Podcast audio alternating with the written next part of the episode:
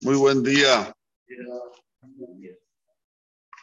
Dice la Perashá, Perashat Hukat, Vayabub Gren Israel Kolaeda, Midbar Sin, Bajo de Sarishon.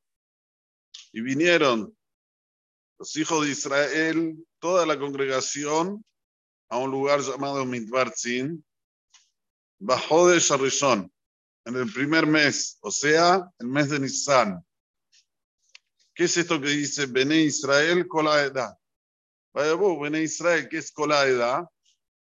Ya explica nuestro Jajamim que ya habían pasado los 40 años y todos los que estaban ahí era la camada nueva. O sea, que ya habían muerto todos los que tenían que morir en ese transcurso de los 40 años en el desierto, y los que están ahora son la camada nueva. Entonces llegó el turno ahora de Miriam. Dígase de paso, la Torá solo nos cuenta los maasiot, las historias o las profecías que hubo en el primer año que estaban en el desierto y en el último, en el número 40. Lo que pasó en el medio de la Torah no me cuenta. ¿Por qué?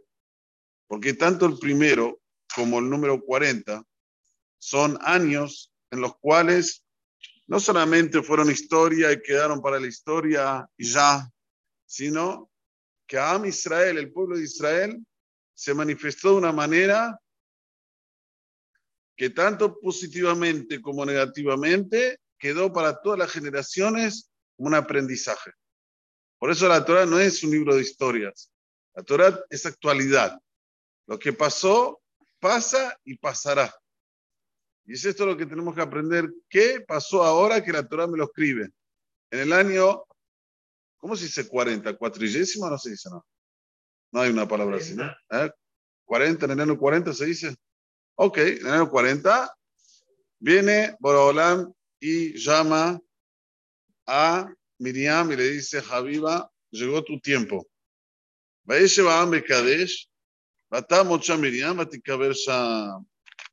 Se acamparon, habitaron el pueblo en Kadesh, un lugar llamado Kadesh, falleció ahí o allá Miriam y fue sepultada allá. ¿Qué es esto? Falleció allá. Matamos Cham. Matamos Miriam, ¿qué es Sham?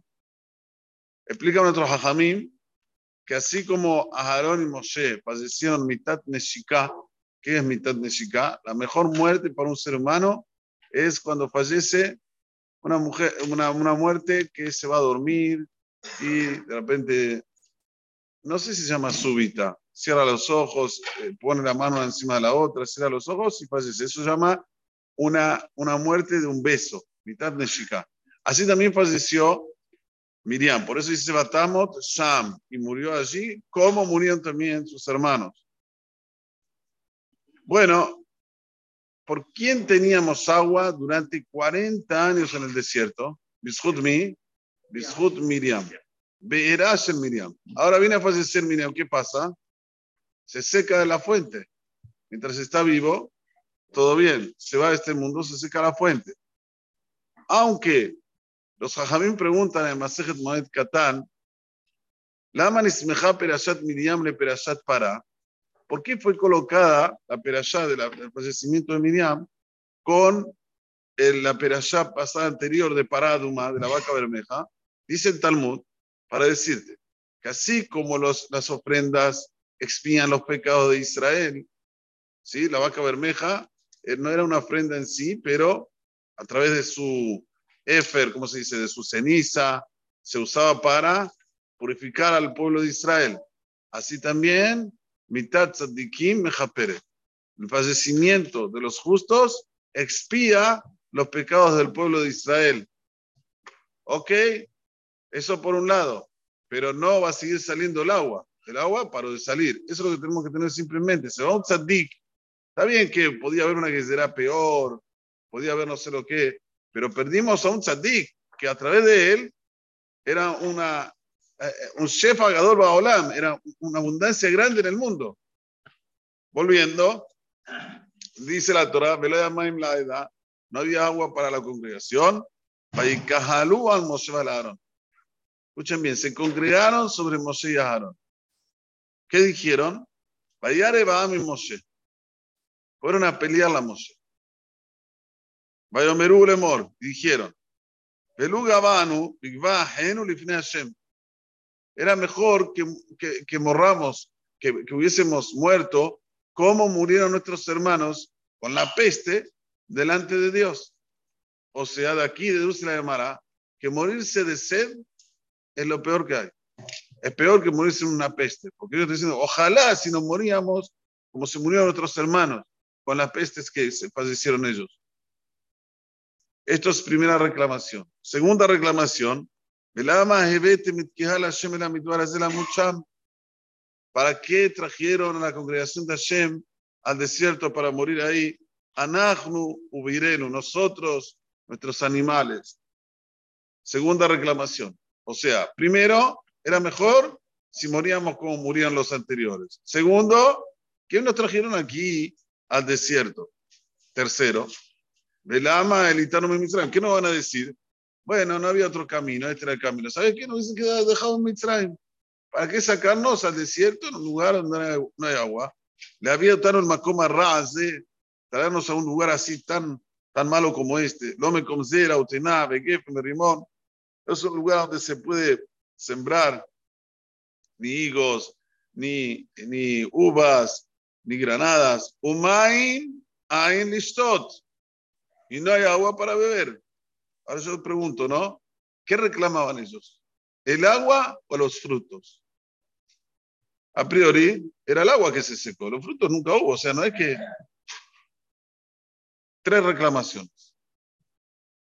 Moshe dice la Torah, enseguida Moshe y Aarón vinieron delante del público, el petajó del Moed, y pelú al Peneem, se encurvaron delante de ellos, y ahí aparece el Kabota a ellos. Escuchen bien esto.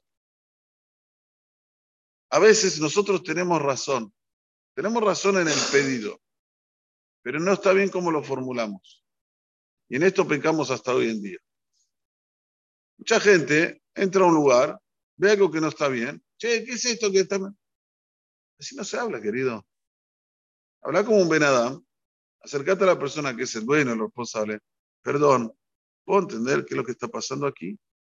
Y él te va a explicar, mira, pasa esto, pasa lo otro. esto se va a... Pero no, viene ya, ¡pum!